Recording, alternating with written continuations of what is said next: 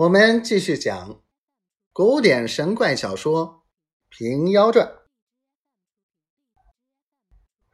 这知府一边把三个人放了，一面取憨哥进府开了家，并一干人具淘宝，暂且宁家伺候，着令焦家图画永儿面貌，出了海捕文书，各处张挂，有诗为证。自古公堂冤业多，无如宋口惑人和。上官笔疾回心转，一顿言行已受过。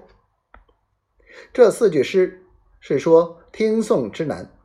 假如两边说来都是有理，少不得要看哪一边理胜一分的听他。即至有这般理的，未必有这般事。既如胡员外当堂一番说辩，何等可听？知府为此将焦裕和巡兵一同拷打，谁知都是冤枉。所以做公堂的切不可自恃聪察，轻易用刑。闲话休提，且说那胡永儿见憨哥中箭跌下去了，便口中念念有词，从空便起。独自个儿回到家中，想到失了憨哥，住在这里不成了，爹爹妈妈家里也不好去的，如何是好？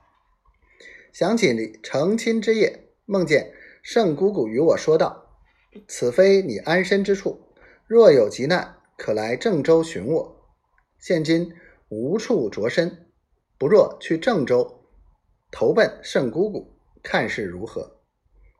当下。穿了几件随身衣裳，带了随身法物，依旧挎着凳子从空而出，直到野地无人处，渐渐下来，撇下凳子，独自一个取路而行。此时天色方明，恰好遇见旧时从他读书的陈学究先生陈善，从乡里赶早入城，有些事干，认得是女学生胡咏儿，吃了一惊。问道：“贤弟为何独自至此？爹爹妈妈何在？”勇儿道了万福，答道：“奴奴为夫家遭难，只身逃出，不及对爹妈说知了。”身边取出一个白土做旧、光光滑滑的小方枕，递与陈学究道：“有烦师傅将此枕寄于我家爹妈，聊表挂念。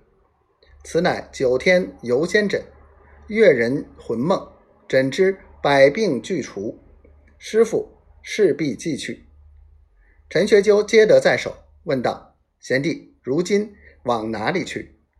胡永儿指着前面道：“有个亲眷在前途等，我同到他家里去。”陈学究抬头向前瞭望时，永儿使了个隐身法，忽然不见了。